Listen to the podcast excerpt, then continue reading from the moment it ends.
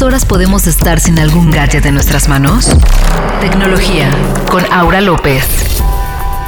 ¿Por qué las mujeres tenemos que cobrar menos dinero que los hombres? ¿Por qué nuestro trabajo no es visible? ¿Por qué sigue existiendo esta brecha de género en muchísimas empresas? ¿Acaso es que no somos igual de competitivas que nuestros colegas masculinos? Si eres mujer, seguro estás asintiendo la cabeza mientras escuchas esta cápsula. No importa si ganas bien. ¿Seguro? ¿Te acuerdas cuánto te costó llegar a donde estás? Y si eres hombre, no pienses que en esta cápsula de la semana voy a entablar una guerra contra el género masculino o los voy a culpar por todos los males que ha causado el patriarcado. Que en realidad esos males han sido para ambos géneros desde mi punto de vista. Tampoco voy a iniciar una cacería contra los hombres. No, no, no, no, no, no. Tranquilos y tranquilas. En la cápsula de hoy les quiero platicar por qué es importante que las mujeres nos metamos sí o sí al mundo tecnológico. Porque si no lo hacemos, nos va a ir peor de lo que nos va ahora laboralmente hablando. Si eres hombre, no te sientas agredido o incómodo. Al contrario, te invito a que tengas apertura para escuchar lo que voy a contar. Porque probablemente tienes una esposa, hija, sobrina o alguien a quien quieres mucho que estará dentro de este sistema si no lo empezamos a resolver. Ahora sí, bienvenidos y bienvenidas a esta cápsula de tecnología. Les quiero contar que hoy empecé con este intro, tal vez un poco intenso, porque he estado leyendo mucho sobre la brecha de género en el ámbito laboral y cómo la tecnología va a ser un factor determinante para un futuro no lejano. En esta ocasión hablo desde un punto de vista femenino, porque soy mujer, porque entiendo de tecnología, porque tengo una voz en este ámbito y porque es una invitación a que las mujeres le perdamos el miedo a su uso y también sepamos que existen herramientas que pueden ayudarnos a no quedarnos atrás. El problema. Lo primero que hay que entender en el ámbito laboral es que históricamente el trabajo siempre ha sido una labor reconocida y apreciada por y para el género masculino. Actualmente en México, según datos 2020 de la OCDE, menos de la mitad de las mujeres mexicanas que tiene edad para trabajar participa en el mercado laboral. Esta es la segunda tasa más baja de todos los países de la OCDE y mucho más baja que la tasa de los hombres mexicanos que están activos en el mercado laboral, que es del 82%. Otro dato que dice la Organización para la Cooperación y el Desarrollo Económico es que las mujeres representan solo el 7.5% de los consejos de administración de las empresas más grandes de México. Un número bajísimo en comparación al promedio de los de la OCDE, que es del 20%. Esto se los cuento porque hace unos días leí un estudio sobre los trabajos del futuro del Foro Mundial Económico. Este decía que en los próximos cinco años la automatización desplazará 85 millones de trabajos. ¿Se acuerdan cuando salías de un estacionamiento y en vez de maquinitas había personas cobrando? Bueno, a esto más o menos se refiere este punto. La buena noticia para todos y todas es que no habrá tanto problema porque esta revolución robótica creará a su vez 97 millones de nuevos trabajos. Ahora, la mala noticia para nosotras es que no vamos a estar dentro de ese paquete si no estamos ya trabajando o siendo contratadas en las empresas. Algo que tampoco es tan fácil en estos tiempos. En resumen, actualmente hay menos mujeres en los trabajos y de las que logran entrar a las grandes empresas, pocas son las que ocupan puestos importantes. Si a eso le sumamos que en el futuro la tecnología desplazará muchos trabajos. Y que la solución será entrenar a aquellos empleados que ya existen y que ellos aprendan nuevas funciones, entonces, ¿en dónde quedamos paradas? Bueno, todo este contexto se los doy no para que se depriman, sino para que empecemos a actuar. Ustedes se preguntarán, ¿cómo empezar a entrarle a la tecnología?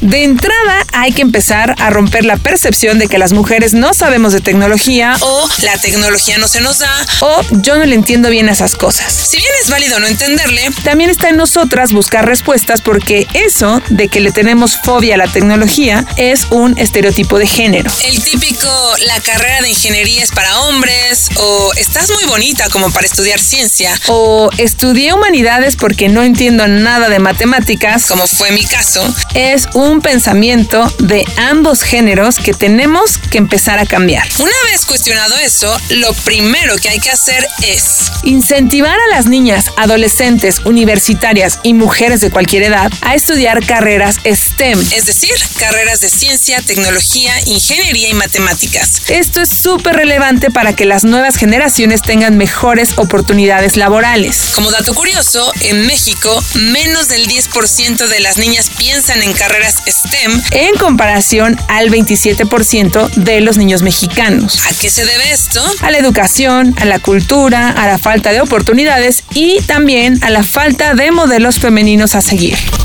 La buena noticia es que cada vez existen más plataformas en línea que fomentan y le dan visibilidad a las carreras STEM. Aquí les doy unas opciones, tomen nota. Para niñas y adolescentes. 1. Niñas STEM pueden.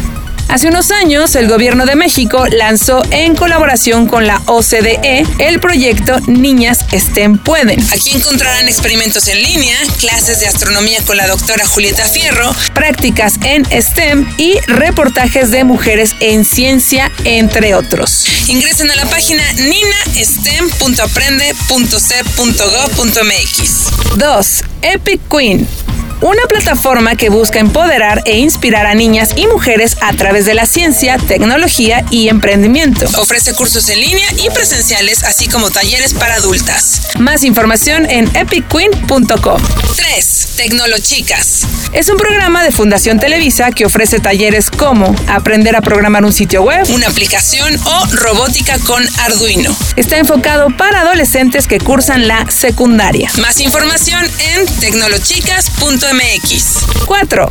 Robotics. Si bien hay cursos de todo tipo para que niñas y niños aprendan de robótica, código y programación, también hay certificaciones de Lego for Education para docentes o cualquier persona que esté interesada en este tema. Más información en soyrobotics.com. Y para las más adultas, 5. Laboratoria. Las mujeres mayores de 18 años podrán aplicar al bootcamp para convertirse en desarrolladoras. Este intensivo tiene una duración de 6 meses y no es necesario que sepan de tecnología. Pueden aplicar hasta el 7 de noviembre. Más información en laboratoria.la. Por otro lado, para las mujeres que busquen otro tipo de aprendizaje tecnológico y que les beneficiará en su carrera y vida personal, existe una gran plataforma para tener herramientas digitales en diferentes sectores. Se llama Learn Digital y es de Google. Aquí encontrarán cursos, webinars para saber más de su negocio en línea, para aprender de marketing digital, manejo de tiempo, redes sociales y obtener certificaciones, entre otras cosas. Encuentran más detalles en learndigital.with google.com.